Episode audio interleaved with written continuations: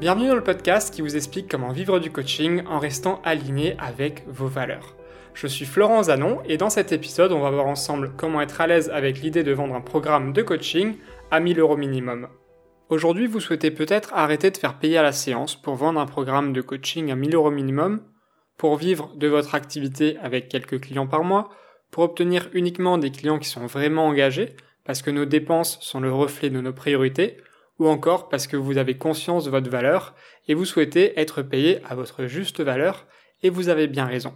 Le problème, c'est que vous avez peut-être du mal à adhérer à l'idée. Vous avez des blocages qui vous empêchent de croire que c'est possible pour vous. Et si vous y croyez pas, vous pouvez pas mettre des actions en place aujourd'hui pour que demain vous puissiez avoir ces fameux clients à 1000 euros minimum. Si c'est le cas, bonne nouvelle, dans cet épisode, je vais vous aider à surmonter vos blocages pour que vous sentiez que ça soit vraiment possible pour vous. Vous allez notamment découvrir les 7 réelles objections qui se cachent derrière le fameux c'est trop cher ou le je dois y réfléchir. Vous allez comprendre pourquoi les gens vous mentent quand ils vous disent qu'ils n'ont pas les moyens, pourquoi réfléchir à l'heure m'a bloqué pour accepter d'être bien payé et comment j'ai réussi à m'en libérer, pourquoi vous ne devez pas juger votre prix dans le présent à travers les retours que vous avez eus par le passé, et pourquoi juger son prix en fonction de la concurrence est une très mauvaise idée, même si tout le monde le fait. Juste avant de démarrer, je tiens à préciser une chose importante. Ce raisonnement, tout le raisonnement que je vais exposer dans ce podcast est valable dans un cadre précis. Donc si jamais vous aidez à résoudre un problème important aux yeux de la personne que vous ciblez, et de plus que votre coaching lui apporte vraiment beaucoup de valeur. Le premier blocage qui peut vous empêcher de vendre à 1000 euros minimum, c'est la peur qu'on vous dise que c'est trop cher. Et ici, vous devez comprendre que dans la majorité des cas, même si vous l'avez peut-être entendu par le passé, ce n'est jamais en vérité jamais vraiment trop cher. L'être humain est un animal sociable et il peut être amené parfois à porter un masque social. Par exemple, ça vous est certainement déjà arrivé en soirée de rencontrer quelqu'un, il vous parle, ça vous intéresse pas vraiment, et vous allez écouter par politesse. Dans ce cas-là, quelle est votre réaction?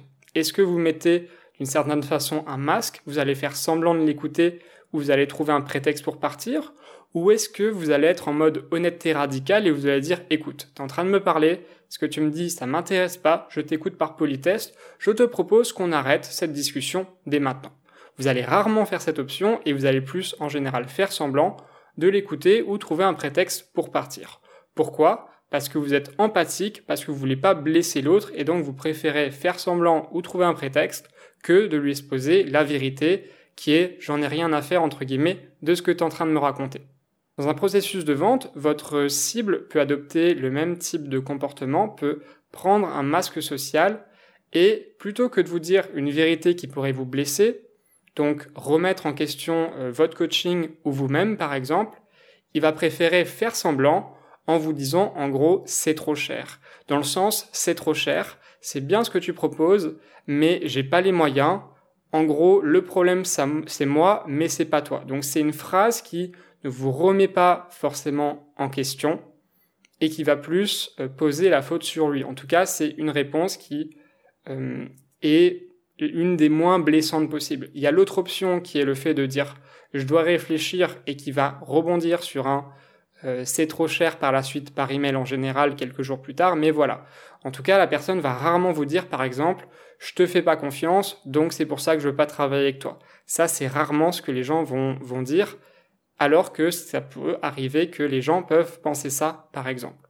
Donc ici, vous devez bien comprendre que la phrase c'est trop cher, ça cache une vérité. Et je vais justement ici vous exposer les 7 vérités que vos clients potentiels ont trop peur de vous annoncer. La première signification possible du c'est trop cher, c'est que la personne ne croit pas en vous. Elle ne vous fait pas confiance, et donc ça paraît assez logique, si dans un processus de coaching, on ne fait pas confiance à la personne qui nous accompagne, c'est normal qu'on n'a pas envie de payer pour être coaché. La deuxième signification possible du c'est trop cher, c'est je ne crois pas en ta solution. Donc si par exemple vous vendez un coaching autour de la PNL et que c'est vraiment la manière avec laquelle vous allez résoudre les problèmes de votre cible, et que la personne ne sait même pas que PNL veut dire programmation neurolinguistique et confond ça avec le groupe de rap, et qu'elle ne comprend pas du coup comment si c'est possible de reprogrammer son cerveau, eh bien elle va juger votre solution comme bizarre, obscure ou ésotérique, dès que le cerveau de base, de base, dès que le cerveau il comprend pas une chose, il a toujours, euh, c'est toujours jugé à quelque chose de négatif, c'est le danger, etc. Bref, c'est notre instinct de, de survie qui prend le dessus. Et vous pouvez être sûr que si jamais la personne ne comprend pas comment vous allez l'aider et voilà que qu'en fait votre truc il est pas bizarre, ben, c'est normal que vous n'arrivez pas à vendre dans ces conditions. La troisième signification possible du c'est trop cher, c'est je ne crois pas que c'est possible pour moi. Donc là la personne va par exemple vous dire ah mais c'est bien beau de me proposer telle solution, mais moi dans mon cas ça ne marchera pas. Par exemple, si votre coaching se base sur des outils d'hypnose et que la personne se dit oui mais moi dans mon cas l'hypnose j'avais déjà essayé une fois avec machin et ça n'avait pas marché alors que son test est peut-être peut-être bidon ou ouais mais moi j'arrive pas à rentrer dans des états de transe profond ça marchera pas alors que c'est pas forcément nécessaire d'entrer dans, un état de transe profond quand on fait de l'hypnose eh bien si vous lui expliquez pas que c'est pas grave eh ben il croira moins votre solution et s'il croit pas en votre solution il peut pas croire non plus à ce que va apporter la solution et donc le bénéfice du coaching la quatrième signification possible, c'est ce n'est pas une priorité pour moi. Donc ici, vous allez chercher à résoudre un problème qui n'est pas vraiment douloureux. Parce qu'en général, ce qui fait qu'on va prioriser quelque chose dans notre vie, c'est que ça va être douloureux, ou qu'on en a envie, mais comme on en a envie et qu'on désire quelque chose qu'on n'a pas, finalement, ça amène une certaine douleur. Et gardez en tête que toute démarche d'évolution, en tout cas pour la majorité des gens, une démarche d'évolution est là pour résoudre une douleur, d'accord? Aujourd'hui, vous souhaitez, vous allez peut-être prendre un accompagnement pour développer votre activité. La douleur que vous allez résoudre, c'est, ben, j'ai envie de, je, vais trouver des clients, j'aurai plus mon agenda qui est vide, etc., etc. Quelqu'un qui prend un accompagnement sur la perte de poids, bah c'est, euh, il se sent complexé, il se sent mal dans sa peau. Quelqu'un qui prend un coaching dans la reconversion, c'est je suis pas bien dans mon travail à chaque fois, il y a une douleur à résoudre. Et même des gens qui seraient plus en mode, euh, je sais plus comment ça s'appelle, coaching écologique, je crois que c'est le mot, dans le sens où on va aider quelqu'un qui se sent déjà bien à aller encore mieux, il y a souvent une douleur qui se cache derrière. Par exemple, si vous aidez le numéro 2 mondial en tennis à passer numéro 1 grâce à de la préparation mentale, je pense que le numéro 2 mondial, il est ultra frustré de pas être numéro 1. Donc même s'il est, on va dire, au sommet, ou juste l'étape avant le sommet, eh ben, il est quand même ultra frustré et il y a de la douleur, même s'il est déjà d'une certaine façon au top. Donc ici, vous devez vraiment faire attention à ce que votre cible, elle a une douleur à résoudre et c'est normal qu'elle ne va pas s'engager si elle n'a pas envie simplement, si elle a rien à travailler ou si c'est pas une priorité pour elle. La cinquième signification possible, c'est ce n'est pas le bon moment pour moi. Donc vous allez tomber sur quelqu'un pour qui son problème n'est pas urgent. Qu'est-ce que je veux dire par là? Eh bien, imaginons un coach en reconversion qui contacte des salariés qui travaillent à la défense. Ok, je vais un petit peu dans le cliché parisien du métro, boulot, dodo, la personne qui a fait une école de commerce, qui se retrouve cadre à la défense et ce qui se rend compte en fait que sa vie elle est pas si géniale que ça et que gagner beaucoup d'argent ça rend peu heureux. Alors je suis un peu dans le cliché, mais il y a quand même beaucoup de gens qui respectent ce cliché, de en tout cas de ce que j'ai entendu. Bref, vous pouvez être d'accord ou pas avec le cliché, c'est juste un, exemple, euh, voilà, qui va parler à, je pense, euh, pas mal de monde.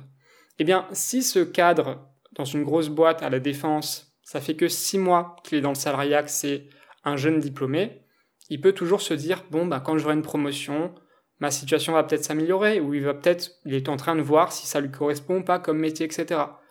Peut-être qu'il aime pas trop son travail, mais il se dit c'est pas encore le bon moment, je, je dois d'abord tester des choses, je dois d'abord avancer pour voir si. Donc son problème il n'est pas encore urgent. Par contre, Quelqu'un, si ça fait 10 ans qu'il a la défense, qu'il en a ras-le-bol, là, ça devient urgent. Donc vous devez aussi faire attention et garder en tête que quelqu'un qui, pour qui ce n'est pas, encore une fois, une priorité, plus au niveau de l'urgence, n'a pas de raison de s'engager dans un coaching. La sixième signification du c'est trop cher, c'est ça ne me correspond pas. Vous allez vendre peut-être la bonne solution selon vous à votre cible, mais votre cible ne va pas la reconnaître comme telle. Par exemple, moi, dans mon ancienne activité, ce que je vendais, c'était surmonter ses peurs pour faire de belles rencontres. Et je vendais ça aux hommes timides. D'accord? C'était euh, l'objectif de mon accompagnement.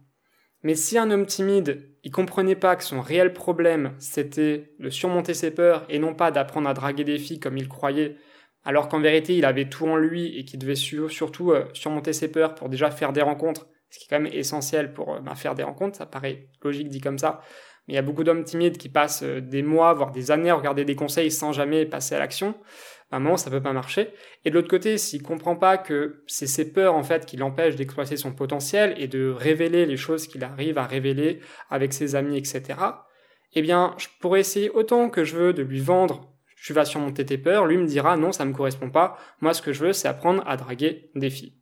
La septième signification derrière le c'est trop cher, c'est je ne perçois pas la valeur du coaching. Un de vos clients potentiels peut sentir que vous êtes compétent pour le coacher, mais il va peut-être se dire non mais ce que tu m'apportes, je vois pas la valeur. Par exemple, vous pouvez très bien euh, tomber, je sais pas, sur quelqu'un qui fait de l'hypnose, et euh, vous, vous sentez que cette personne est, compétente, vous voyez des témoignages, vous lui dites non mais c'est très bien tes témoignages, ton histoire, tout ça, je, suis sûr que tu peux accompagner les gens, mais je vois juste pas comment tu vas m'apporter des choses à moi. D'accord? Donc, grosso modo, si vous faites un entretien de préliminaire avec quelqu'un et qu'à la fin vous lui dites je vais t'aider à faire ça en une phrase et que vous lui dites c'est 1000 euros, faut pas s'attendre à ce que la personne dise ah bah tiens je comprends d'où vient les 1000 euros, pourquoi c'est 1000 euros? Donc faut pas s'étonner derrière que la personne ne perçoit pas la valeur et donc vous dise derrière c'est trop cher. Si vous avez encore du mal à croire que les gens vous disent pas la vérité quand ils vous disent que c'est trop cher, imaginez-vous la situation suivante. Vous annoncez votre prix à votre client potentiel et voilà ce qu'il vous répond. En toute honnêteté, j'ai les moyens, mais je te fais pas confiance. En toute honnêteté, j'ai les moyens, mais je crois pas en ta solution. En toute honnêteté, j'ai les moyens, mais j'ai pas l'impression que ça marchera pour moi. En toute honnêteté, j'ai les moyens, mais c'est vraiment pas une priorité pour moi. Désolé de t'avoir fait perdre deux heures pour rien. En toute honnêteté, j'ai les moyens, mais télé à l'ouest, c'est pas ça dont j'ai vraiment besoin. En toute honnêteté, j'ai les moyens, mais j'ai pas l'impression que ton coaching va m'apporter de la valeur. Est-ce que vous voyez vraiment quelqu'un dire ce genre de phrases. Ça reste des phrases qui peuvent blesser l'autre. Et comme je vous l'ai expliqué juste avant, quand on peut blesser l'autre, souvent on adopte un masque social. Ok? Donc gardez en tête, c'est ultra important. Arrêtez de croire que les gens vous disent la vérité. Vous devez vraiment garder ça en tête parce que si vous croyez qu'ils vous disent la vérité, vous allez croire aussi de votre côté que votre prix est vraiment trop cher et vous allez du coup pas oser vous vendre ben, à 1000 euros minimum ou à des sommes un minimum importantes, d'accord? Donc arrêtez de croire les mensonges des autres, sinon vous allez avoir des conclusions qui sont aussi fausses de votre côté. Et pour accentuer la preuve qu'il y a un vrai masque social, moi il y a vraiment un truc qui m'a presque choqué, presque choqué franchement, parce que moi, moi je suis du genre à, à assez facilement dire la vérité, assez facilement dire aux gens justement à pas adopter de masque social ce qui peut parfois dérouter les gens parce que je suis un peu trop entre guillemets authentique et qui s'attendent pas à une authenticité comme ça, parce que beaucoup de gens préfèrent porter des masques. Et du coup, moi, il y a un comportement qui m'a un peu presque choqué chez certains clients potentiels. C'est ces clients potentiels que du coup, je l'ai vécu, euh, je crois, une fois sur mon activité actuelle. Ça m'est pas arrivé très très souvent, je crois qu'une fois, mais j'ai beaucoup de mes clients qui, qui l'ont déjà vécu. C'est donc par le passé. Euh, c'est ces fameux clients qui vous vont dire, après que vous avez annoncé le prix, ils vont vous dire, ça m'intéresse beaucoup, je vais y réfléchir. Et puis quelques jours plus tard, vous n'avez pas de réponse. Une semaine plus tard, vous faites une relance, parce que bon, ça fait quand même 7 jours, ça serait intéressant de, nous dire euh, qu'est-ce qui se passe. Eh bien, après une relance, ou voire deux relances, en étant gentil, en disant salut, machin, euh, voilà, qu'est-ce que tu en penses de mon offre, tiens-moi au courant, passe une belle journée, voilà, un message tout gentil, hein, pas du tout insistant, eh bien la personne ne va pas nous répondre. Elle ose nous dire en face à face ou au téléphone que ça intéresse beaucoup et qu'elle va réfléchir, et après elle adopte du coup un comportement de fuite avec le je vais réfléchir, et elle n'ose même pas euh, nous dire qu'elle n'a pas envie d'être accompagnée ou que c'est pas voilà, elle n'ose même pas nous dire non par email parce qu'elle a tellement peur de nous rejeter qu'elle préfère juste éviter le message. Et vraiment, ça vous est peut-être déjà arrivé, mais je suis sûr que vous pouvez trouver un coach dans votre entourage à qui c'est déjà arrivé. Et moi, je trouve ça ultra irrespectueux. Après, je le rationalise avec le côté on a peur de rejeter l'autre, etc. Mais franchement, ça montre à quel point les gens, ils ont vraiment peur de rejeter les autres et à quel point les gens peuvent vous faire croire des choses sur le coup pour pas vous blesser et après vous vous voilà vous vous mettre un vent derrière enfin je trouve ça assez incroyable moi ça me déroute toujours je je le rationalise, mais j'arrive toujours pas totalement à l'accepter tellement je, tellement je serais incapable de faire ça de moi de mon côté. Mais voilà. Tout ça pour dire que les gens peuvent vraiment mettre un masque social et creusez, d'accord? Et en plus, quand je dis ça aux coachs en accompagnement, ils me disent, mais oui, Florent, c'est vrai que dans une démarche de coaching, quand quelqu'un me, me dit quelque chose, je vais toujours le questionner pour être sûr, etc. Eh bien, prenez votre posture de coach et arrêtez de croire les gens sur parole et allez creuser pour voir ce qui se cache vraiment derrière. Je pense que vous avez compris le message, donc ce que je vous invite à faire vraiment c'est d'arrêter de croire que votre coaching est trop cher et de creuser pour trouver l'objection qui se cache derrière. Et une fois que vous aurez identifié l'objection, d'améliorer votre processus de vente pour que soit ben, vous créez plus de confiance, pour que votre solution paraisse plus crédible, pour que le problème que vous euh, aidez à résoudre soit reconnu par la personne, etc., etc. En gros, pour chaque phrase, pour chaque type d'objection, il existe une réponse adaptée pour vendre plus facilement son coaching à 1000 euros minimum la prochaine fois. En vous disant tout ça, vous allez certainement me dire que oui, t'es bien gentil Florent, effectivement dans certains cas, c'est peut-être quelque chose dans le processus de vente qui a bloqué et non pas le prix, mais pour certaines personnes, 1000 euros c'est vraiment une trop grosse somme et ils ont vraiment pas les moyens. Alors en soi, c'est vrai et en même temps, c'est faux. Il y a des cas où les gens ont vraiment pas les moyens et il y a d'autres cas où les gens ont l'impression, on a l'impression qu'ils n'ont pas les moyens, mais si on est suffisamment convaincant, s'ils ont suffisamment un problème qui est douloureux, urgent, reconnu, et que notre solution va être perçue comme la solution à leur problème, ils peuvent trouver les moyens pour financer le coaching. Donc là, dans cette partie, je vais vous expliquer qui sont les personnes qui ont soi-disant pas les moyens mais qui peuvent être intéressants et donc les personnes à qui vous pouvez vendre à 1000 euros et les personnes auprès de qui vous ne pouvez vraiment pas vendre à 1000 euros. Avant toute chose, il faut déjà recontextualiser un peu le prix des 1000 euros minimum. 1000 euros minimum, c'est 4 fois 250 euros, d'accord? Donc déjà l'objection du c'est trop cher en une fois, ça, ça part rapidement avec un paiement en plusieurs fois, 4 fois 250 euros. Et déjà, quand vous voyez 1000 euros comme 4 fois 250 euros, vous vous rendez compte que finalement, voilà, 250 euros par mois, il y a quand même pas mal de gens qui peuvent trouver cette somme, encore une fois, quand vous aidez à résoudre un problème qui est vraiment important, et encore une fois, quand votre solution est perçue comme la solution à ce problème. Commençons par la première catégorie de personnes qui a soi-disant pas les moyens. Donc là, c'est les personnes un petit peu dont je vous ai parlé avant, en tout cas ça regroupe ces personnes-là, c'est les gens qui vont avoir un discours de surface. Donc les gens qui vous disent j'ai pas les moyens, mais qui ont un iPhone à 1000 euros en main. C'est les gens qui vont vous dire j'ai pas les moyens ou c'est trop cher, mais qui derrière vont partir euh, au ski pour 2000 euros euh, chaque hiver. C'est j'ai pas les moyens, mais je me paye 100 euros de resto toutes les semaines, donc 400 euros de, resto euh, tous les mois. Bref, ces gens qui vous disent j'ai pas les moyens, mais qui en fait ont des moyens qu'ils utilisent ailleurs, je vous redirige vers les 7 phrases que je vous ai dit juste avant, et c'est juste un discours de surface, ils ont juste trop peur de vous blesser. On passe maintenant à la seconde catégorie de personnes, c'est les gens qui vous disent j'ai pas les moyens, dans le sens j'ai pas l'argent sur mon compte courant. Et quand vous creusez un petit peu, vous vous rendez compte qu'ils ont 5 000, 10 000, 20 000, voire beaucoup plus sur leur compte bancaire à côté, sur leurs économies.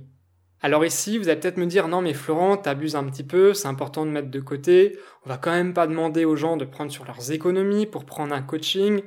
Voilà, vous êtes peut-être pas très à l'aise avec ça. Alors je comprends totalement que vous ne soyez pas forcément très à l'aise avec ça et je vais pas vous demander d'aller chercher euh, à vendre du coaching absolument, mais il y a un cas, il y a vraiment un cas précis où ça peut vraiment être intéressant d'aller euh, chercher le financement à travers les économies.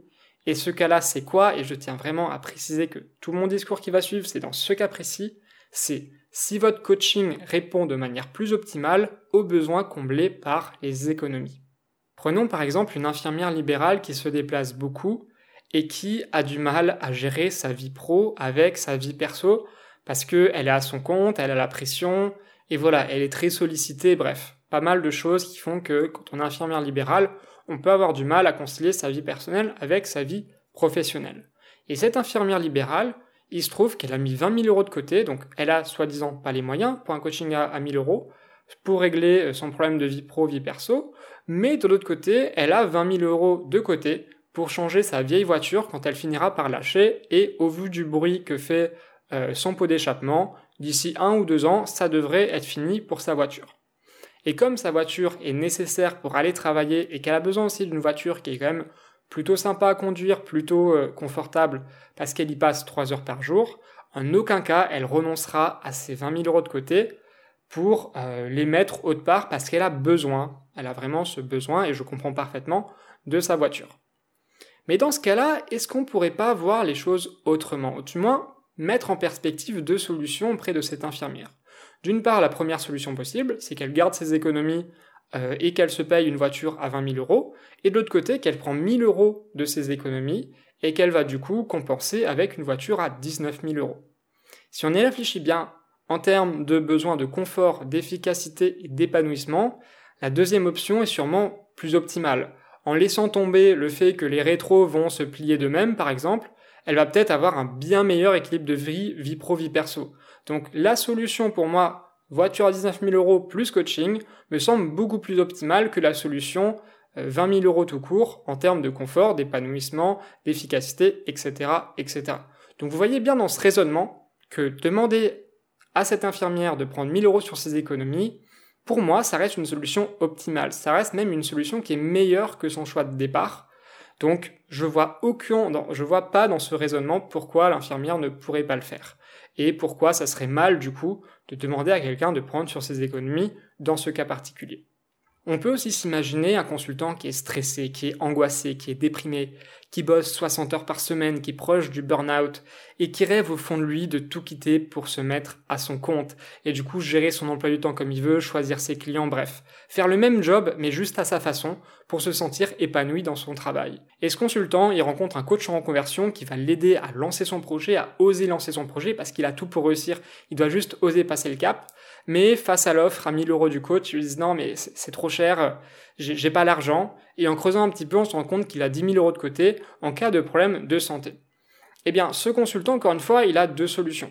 Soit il continue de subir son quotidien avec le stress, l'angoisse, la déprime, etc., et peut-être le burn-out plus tard, qui va bien lui pourrir la santé et franchement statistiquement lui provoquer des problèmes de santé soit dans le moment présent, soit dans quelques années parce que c'est prouvé que le facteur le stress est un énorme facteur de risque pour développer des problèmes de santé.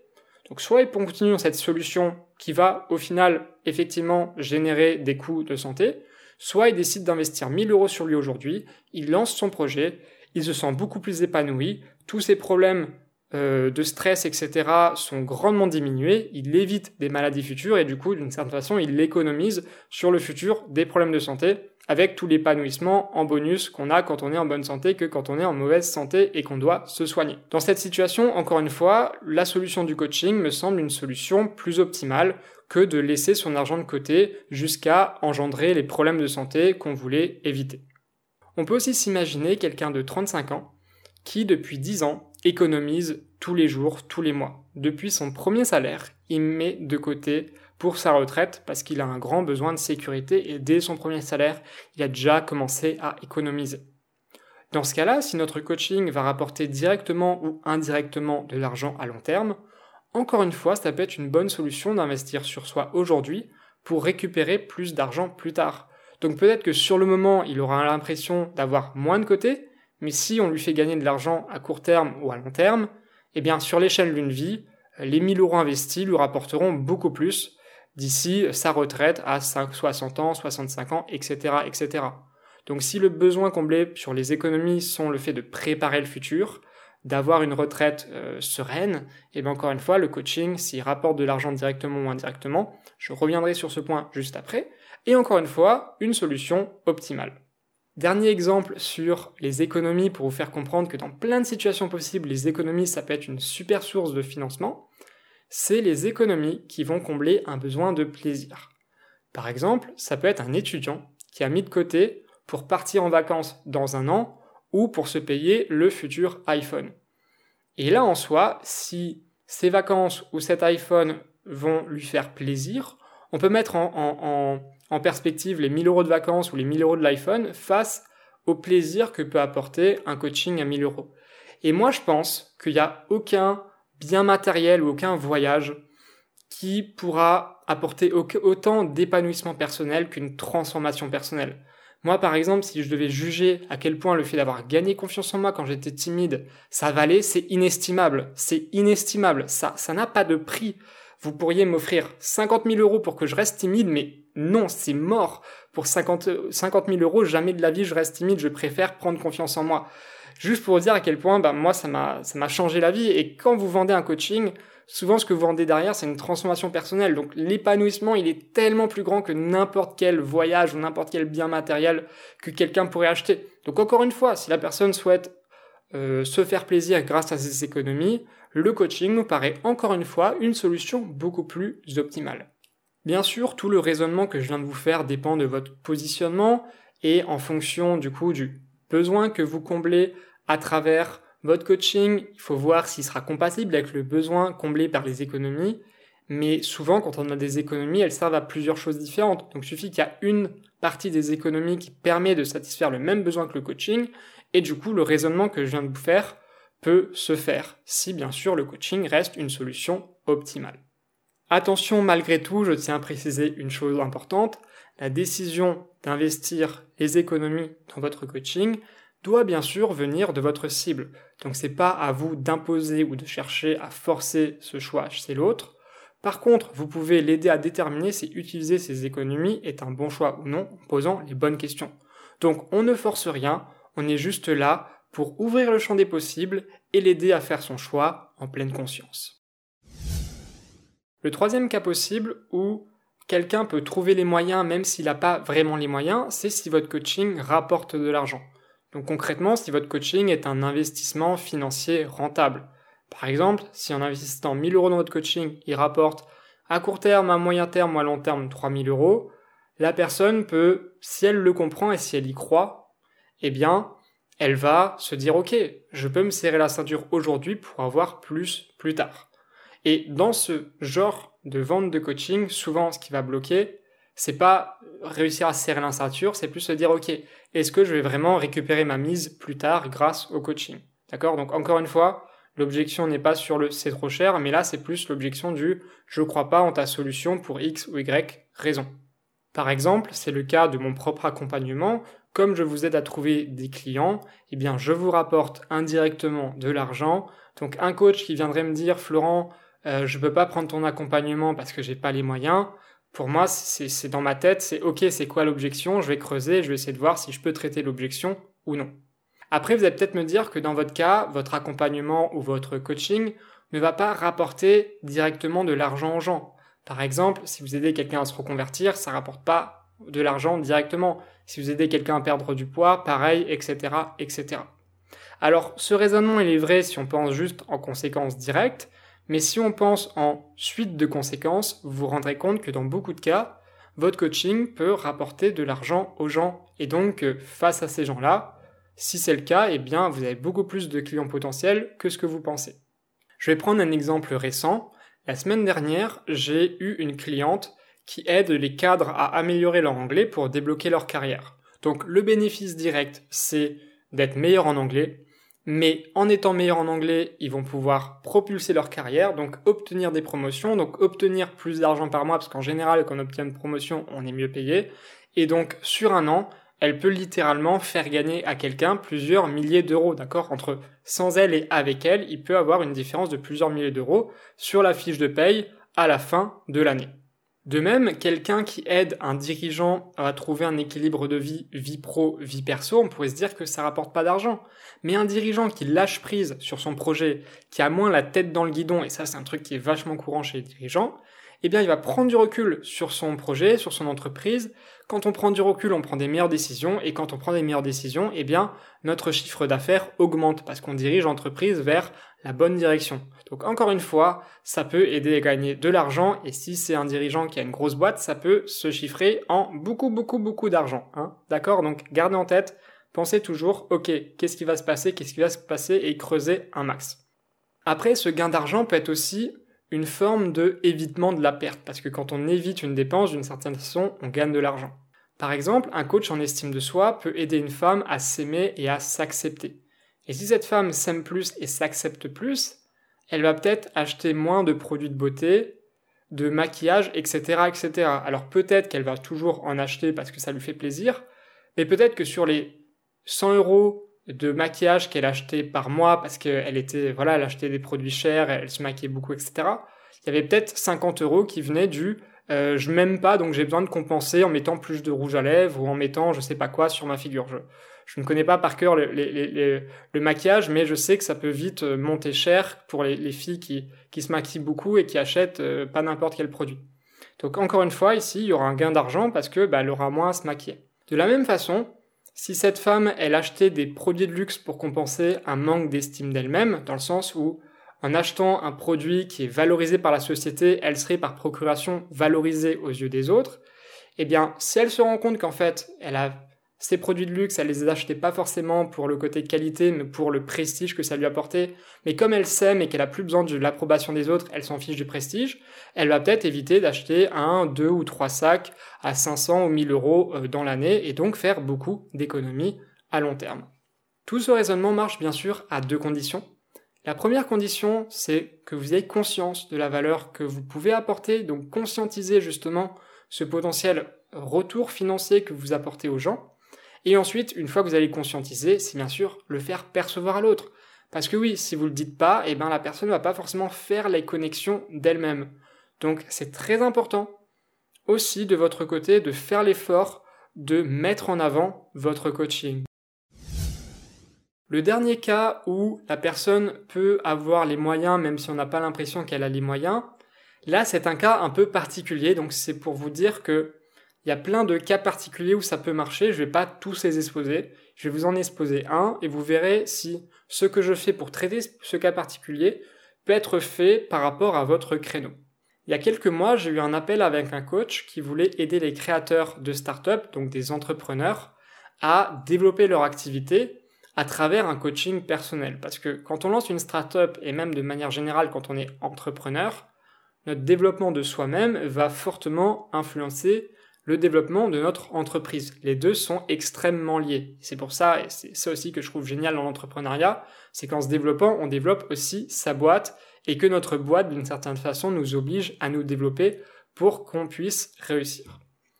Et ce coach-là qui voulait aider les jeunes entrepreneurs à se lancer, il se disait qu'il ne pouvait pas vendre à 1000 euros minimum parce que les gens qui lancent des startups n'ont pas d'argent. Et pour avoir fait personnellement un master d'entrepreneuriat pendant deux ans, j'ai effectivement côtoyé des jeunes entrepreneurs qui mangeaient des pâtes tous les soirs avec de la sauce tomate et effectivement il y en avait beaucoup qui n'avaient pas beaucoup de moyens et ça pouvait être compliqué pour eux d'une manière personnelle d'investir 1000 euros. C'était vraiment très compliqué. Mais il y en avait beaucoup dans ces entrepreneurs qui avaient réussi à lever des fonds entre 5000 et 20 000 euros parce qu'il y a beaucoup d'aides etc qui sont euh, pour les porteurs de projets. Et donc si on voyait un petit peu les choses autrement, L'entrepreneur qui mange des pâtes, il n'a pas d'argent, mais sa boîte, elle a 5 000, 10 000, 15 000, 20 000 euros de fonds à investir pour le développement de l'activité. Donc, si jamais on va contacter un entrepreneur et qu'on lui dit paye un coaching à 1000 euros pour toi, ça passera pas. Mais si on recadre les choses et qu'on lui explique qu'en fait, il va utiliser une partie de ces 20 000 euros pour investir sur lui et c'est un investissement pour sa boîte parce que ça va l'aider à faire grossir sa boîte, ça peut devenir une dépense, un investissement de sa boîte comme un autre en fait. Comme il pourrait payer un stand à 1000 euros pour promouvoir ses produits, il peut payer un coaching pour ben, promouvoir son propre développement et donc indirectement les développements de la boîte. Donc là, il suffit un peu de recadrer les choses pour que d'un seul coup, les gens ben, trouvent des moyens d'investir dans un coaching, même s'ils mangent des pâtes tous les soirs. Maintenant que tout ça s'est dit, on va passer aux gens qui ont vraiment pas les moyens. Alors là, pour moi, c'est quoi quelqu'un qui a vraiment pas les moyens, avec qui c'est mort, on ne pourra pas vendre à 1000 euros minimum. Ici, c'est par exemple une coach qui veut vendre un accompagnement à une femme dans un quartier défavorisé, qui est au RSA avec trois enfants et qui arrive à peine à joindre les deux bouts avec ses allocations familiales en plus, etc. Oui, là, ça peut être vraiment extrêmement compliqué. Ou si on prend un cas aussi un peu extrême comme ça, si vous voulez vendre un coaching sur l'estime de soi, sur l'amour de soi, un SDF, qui, bah, comme il est ignoré de la société, forcément son estime de lui-même peut baisser. C'est sûr que dans ce genre de cas, comme dit, je prends des exemples un peu extrêmes, c'est sûr que là, il n'y a, a, pas moyen et que là, tout mon discours sur valer, traiter les objections, ça marchera pas, quoi. Le SDF, il nous regardera, il nous dira, mais tu, tu, tu, tu, tu, tu déconnes là ou quoi? Donc en effet, il peut y avoir des gens qui ont vraiment pas les moyens, et moi quand j'entends des coachs me dire j'ai pas réussi telle vente ou c'est pas possible de vendre à tel prix parce que les gens ont pas l'argent, souvent ils parlent pas du SDF dans la rue, souvent ils parlent pas de la personne au RSA dans un HLM avec trois enfants, d'accord? Souvent ils parlent de personnes qui ont les sept objections que j'ai parlé plus haut, qui ont de l'argent sur euh, leur compte bancaire en économie, ou qui euh, ont pas, ou qui, avec qui on peut recadrer les choses pour qu'ils trouvent un moyen d'investir sur eux. D'accord? Souvent, c'est ces genres de cas. Et donc, dans la majorité des cas, c'est possible de vendre à 1000 euros. Vous devez donc vraiment faire attention quand vous avez un discours du genre les gens ont pas les moyens à bien catégoriser les gens. Est-ce qu'ils ont vraiment pas les moyens?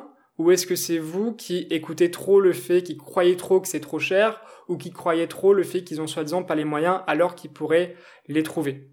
Et si jamais vous souhaitez aujourd'hui accompagner des gens qui ont vraiment pas les moyens, des personnes qui peuvent être des SDF ou des, euh, des femmes qui sont RSA ou voilà d'autres situations comme ça qui sont très compliquées et que vous avez un blocage en disant moi j'aimerais bien vivre du coaching et ma cible ne me permet pas d'en vivre, eh bien je vous parlerai de la meilleure solution possible pour débloquer cette situation dans le prochain épisode. Pour finir cette partie, j'aimerais finir sur deux petites courtes histoires qui m'ont moi fait prendre conscience que les gens avaient souvent plus de moyens que ce qu'ils disaient. La première histoire, c'est un étudiant qui, dans mon ancienne activité, a pris sur ses 3000 euros d'économie qu'il avait prévu pour faire un tour du monde, un voyage autour du monde, eh ben, il a pris 1000 euros de ses économies pour investir dans mon coaching. D'accord? Et en fait, quand, quand j'y repense, cette décision, a été ultra rationnelle et ultra logique.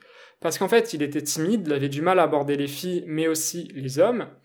Et il voulait voyager pour faire des rencontres. Mais ça sert à rien de faire le tour du monde Enfin, si on veut faire des rencontres pendant qu'on fait un tour du monde mais qu'on est trop timide pour aborder les gens, ça va vite un petit peu coincer, d'accord? Donc, de son point de vue, ça semblait une bonne décision de d'abord débloquer son passage à l'action et ensuite d'envisager un tour du monde. Donc, voilà, il a pris une, il a recadré un peu ses priorités, il a vu qu'est-ce qui était nécessaire en premier et du coup, il a pris, ben, de ses économies sur de l'argent qu'il a économisé depuis plusieurs années pour faire ce fameux rêve du tour du monde. Un autre cas qui m'avait marqué, c'était un étudiant encore une fois, parce que bah, du coup forcément les étudiants ont moins de moyens que qu'un cadre de 35 ans qui, qui, a bien réussi professionnellement mais qui a mis de côté sa vie amoureuse par exemple, qui était aussi un autre type de client que j'avais.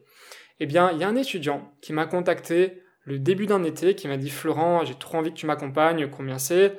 J'ai fait l'appel de vente, je lui ai dit mon prix, il m'a dit ok, là je peux vraiment pas, j'ai pas l'argent, par contre je vais bosser pendant un mois, pendant cet été, et dans un mois tu me réserves ma place et je viens avec toi. Et ça, franchement, c'est des clients, ils sont, ils sont géniaux parce que c'est des gens qui se donnent pour vous et qui, en accompagnement ensuite, c'est des, des, machines de guerre, quoi. Ils vont faire tout, ils vont, ils vont se dépasser, se surpasser. Donc voilà comment un étudiant qui n'avait pas de moyens a trouvé les moyens pour avoir ensuite les moyens de prendre mon coaching. Pour la troisième partie, on va parler d'un blocage psychologique qui peut vous empêcher d'être à l'aise soit pour accepter d'être payé 1000 euros, soit qui va carrément vous empêcher de poser cette somme sur un coaching. Et ce blocage, c'est le fait de réfléchir trop à l'heure quand on va juger la valeur qu'on gagne. Donc concrètement, si vous vendez un programme d'accompagnement de 8 séances d'une heure pour 1000 euros, 1000 euh, divisé par 8, ça fait 125. Donc vous êtes payé 125 euros de l'heure. Et moi, de mon parcours, je me souviens que cette réflexion à l'heure, ça m'a pas mal bloqué ça m'a soit bloqué pour augmenter mes tarifs, parce que de souvenir, j'ai commencé très bas, dans les 15 ou 20 euros de l'heure, c'était juste des, coachings où je faisais payer juste parce qu'il fallait faire payer, mais j'étais ultra pas à l'aise. Donc euh, je faisais juste payer comme ça, euh, pas, pas, très cher. Et à cette époque-là, quand j'ai commencé mon tout premier coaching, j'étais en licence 3. Donc euh, pour moi, 20 euros de l'heure, quand on est étudiant, c'était déjà beaucoup. Donc j'avais aussi une mauvaise représentation de, ce que c'est bien gagner sa vie.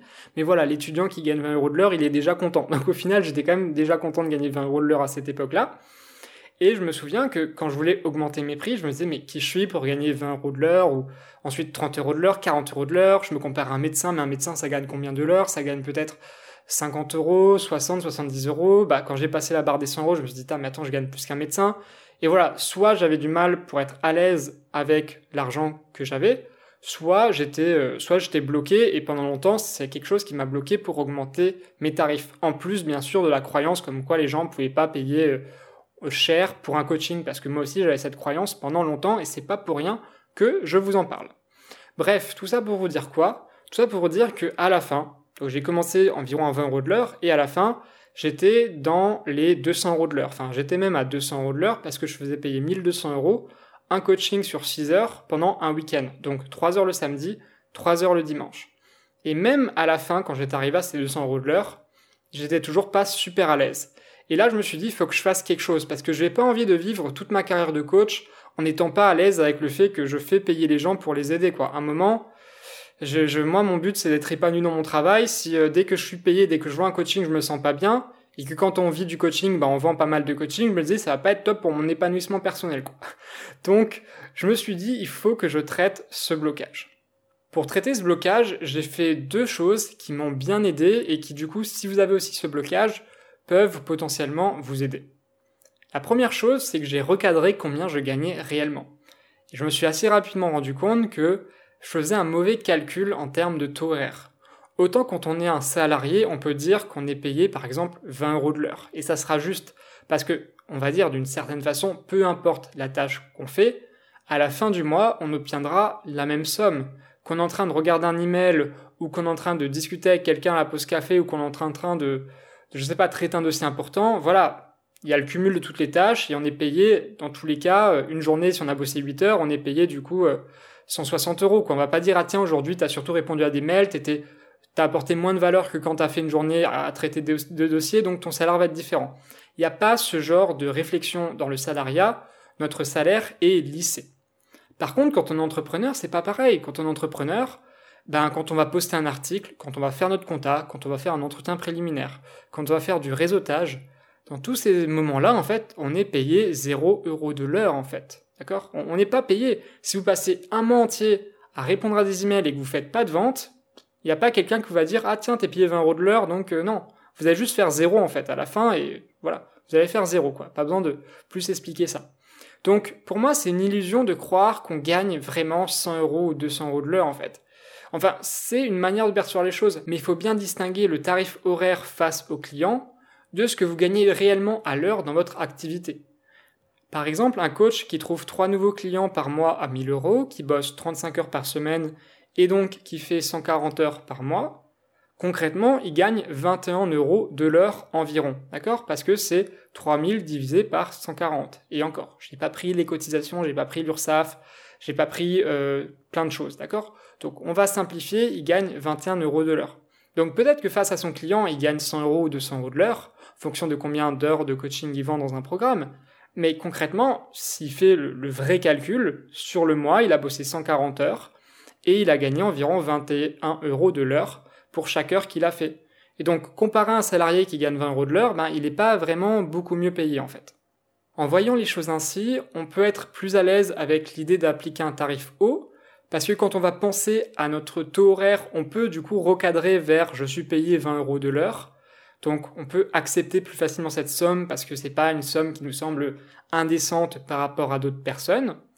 Et ce que j'aime aussi avec ça, et ce qui peut aussi débloquer pour accepter de faire payer cher, on se rend compte que ben, si trouver 3 clients euh, par mois à 1000 euros, c'est pas si facile que ça. On se rend compte qu'en fait, ben, c'est bien le minimum de faire payer 1000 euros les gens si on veut vivre de notre activité. Et ça, c'est aussi un truc que j'ai pris conscience dans mon ancienne activité, même si j'avais une chaîne YouTube avec 30 000 abonnés, etc., etc., j'avais pas non plus 100 euh, demandes de coaching par mois, quoi. Et du coup, je me disais, mais si je fais payer vraiment pas cher les gens, clairement, je vais galérer pour en vivre. Et du coup, plus la fin de mon master arrivait, plus je me disais, oh là, Florent, euh, quand tu vas plus avoir ton master, euh, ben, tes parents payeront plus la nourriture et le logement, va falloir devenir indépendant financièrement. Et puis je me dis, oula, mais en fait, si j'augmente pas mes prix, euh, je vais aller dans le salariat et je vais pas me réaliser parce que j'aiderai pas les gens autant que je le veux et de la manière que je veux. Donc j'ai connecté le fait d'être bien payé, de faire payer 1000 euros minimum à ma mission de vie. Et moi, ça m'a aussi énormément débloqué parce que je me suis dit, voilà, si je fais payer cher les gens d'une certaine façon, j'aime pas trop ce mot cher, mais voilà, on va l'utiliser parce que vous l'utilisez.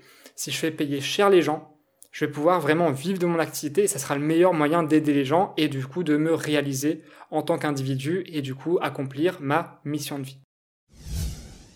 Une autre solution possible que je trouve encore plus optimale et qui du coup est arrivée après la première solution, c'est de tout simplement arrêter cette réflexion à l'heure.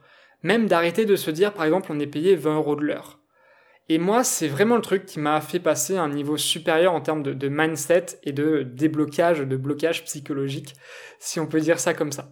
Ce qui s'est passé, c'est quoi? Plutôt que de me dire que j'étais payé 1200 euros pour faire 6 heures de coaching, je me disais, je suis payé 1200 euros pour aider un homme timide qui n'a pas fait de rencontres depuis des années, qui souffre de misère affective, de misère sexuelle, de misère amoureuse, à enfin faire de belles rencontres, à enfin pouvoir aborder des femmes pour qu'il puisse débloquer sa vie amoureuse et trouver l'amour à terme, et donc vivre l'amour plutôt que passer sa vie à écouter ses peurs et passer littéralement à côté de l'amour. Et pour moi, l'amour est une trop belle chose pour ne pas être vécu.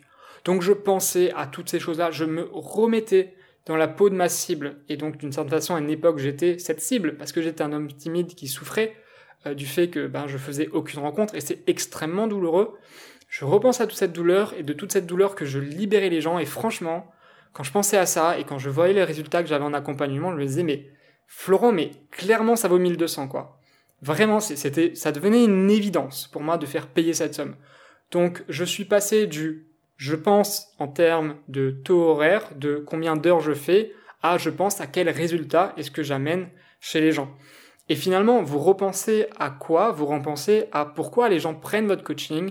Comme je l'ai déjà dit, les gens n'achètent pas des heures de coaching, ils achètent une transformation qui va changer leur vie.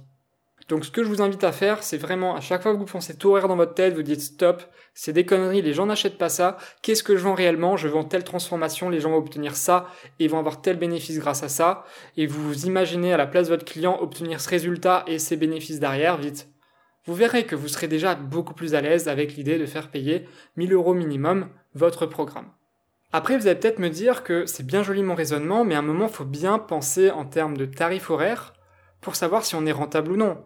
Si je sais que j'ai fait 30 heures de coaching dans le mois et que je suis payé 100 euros de l'heure, je peux déterminer que j'ai gagné par exemple 3000 euros dans le mois et donc que je suis rentable et que mon activité d'indépendant se passe bien et que c'est cool en fait. Alors en soi, vous pouvez penser ainsi, mais votre réflexion par rapport au taux horaire, selon moi, ne doit pas aller plus loin, sinon ça peut provoquer des blocages.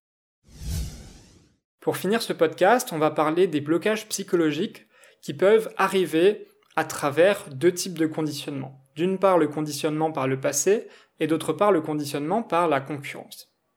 Au niveau du conditionnement par le passé, vous allez peut-être me dire que aujourd'hui faire payer 1000 euros minimum c'est trop cher parce que par le passé vous avez essayé par exemple d'augmenter votre prix et même par exemple à 80 euros la séance ou 100 euros la séance, on vous a dit que c'est trop cher donc vous dites bon bah si une séance j'arrive pas à la vendre 80 euros, euh, Florent encore une fois il est, bien joli mais euh, les 1000 euros c'est bye bye quoi, c'est impossible. Et vous devez comprendre que ce genre de raisonnement est en général faussé, qu'il est biaisé et que vous avez tiré une conclusion qui était beaucoup trop rapide. En général, moi, de ce que je vois chez les coachs, c'est que la majorité des coachs, les premières fois qu'ils cherchent des clients, ils ont un positionnement généraliste. Donc ils veulent accompagner sur tout. Et quand on accompagne un peu sur tout et qu'on trouve par exemple un client en bouche-oreille ou à travers son réseau, eh bien la personne, comme en plus notre prix est pas cher, elle peut être un petit peu en mode, je viens un peu en mode touriste, voir qu'est-ce que ça peut donner.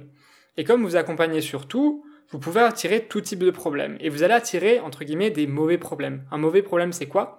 C'est un problème qui est pas douloureux, urgent ou reconnu. En tout cas, il n'est pas vraiment important aux yeux de la personne et comme votre prix est déterminé par la valeur que vous apportez et donc par la valeur du problème à résoudre, ben si vous êtes face à quelqu'un qui a un petit problème dans sa vie, on va dire pour caricaturer, qui a un petit bobo, et eh ben un petit bobo, ça se vend pas très cher, d'accord? La résolution d'un petit bobo, ça se vend pas très cher.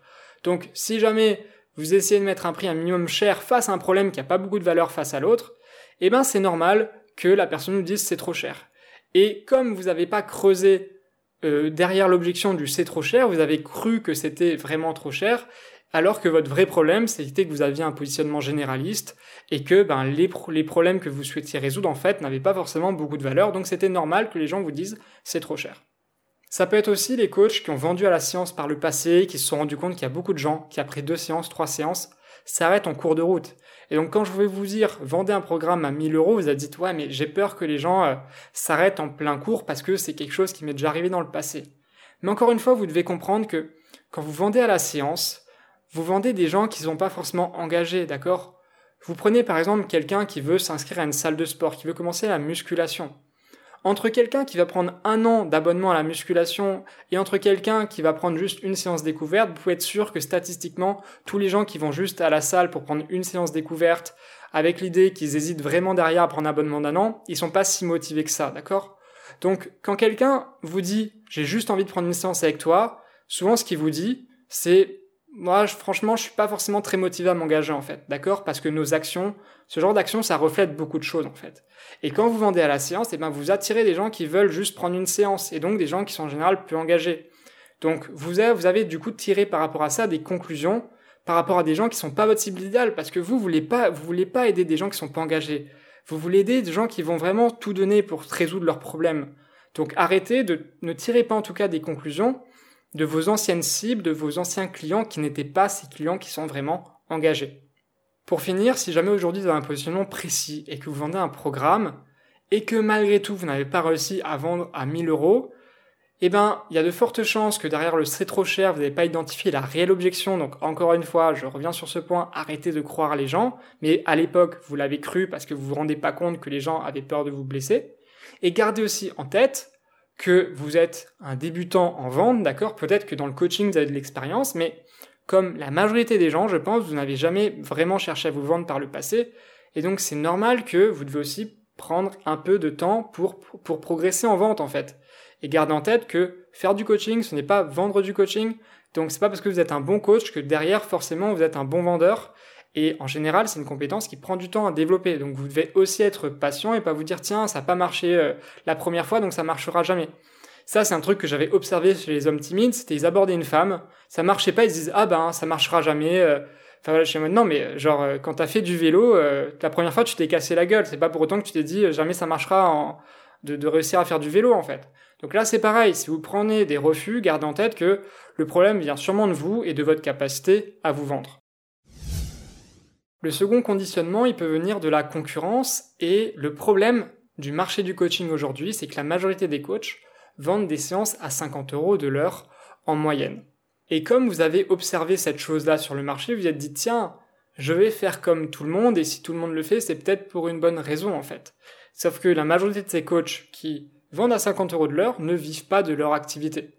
Donc vous devez garder en tête que votre conditionnement par rapport à ce qu'on vous a, ce que vous avez vu par rapport sur le marché du coaching ou même peut-être ce qu'on vous a dit en formation du genre faites payer à la séance ou ce genre de choses. Parce qu'en formation on vous dit pas toujours les bonnes choses parce qu'en formation on vous explique encore une fois on vous apprend à faire du coaching mais les formations de coaching ne sont pas forcément toujours très bonnes pour apprendre à vendre du coaching. Faites très attention à tout le discours ambiant. C'est pas parce que les autres le font que c'est forcément une bonne décision, d'accord? Il y a plein de choses que beaucoup de gens font qui sont pas forcément une bonne décision. Donc, gardez en tête que si vous faites comme la moyenne, vous aurez les résultats de la moyenne. Donc, si vous voulez sortir de la moyenne et faire partie de la petite partie, malheureusement, de coachs qui vivent de leur activité, dans le sens c'est malheureux qu'il y en a que très peu qui en vivent, eh bien, vous devez faire ce que les autres ne font pas pour obtenir ce que les autres n'ont pas. Et en vérité, vous n'allez pas tellement être à contre-courant de ce que tous les coachs font, parce que si vous regardez du côté des coachs qui vivent de leur activité, vous vous rendrez compte que la majorité des coachs qui vivent de leur activité vendent un programme de coaching à 1000 euros minimum. Donc si jamais vous avez des blocages parce que vous êtes conditionné par la concurrence ou parce que vous vous comparez aux autres, je vous invite à vous comparer aux coachs à qui vous souhaitez ressembler et donc aux coachs qui vivent vraiment de leur activité. Merci d'avoir écouté ce podcast jusqu'au bout. J'espère que vous êtes maintenant plus à l'aise pour vendre un coaching à 1000 euros minimum.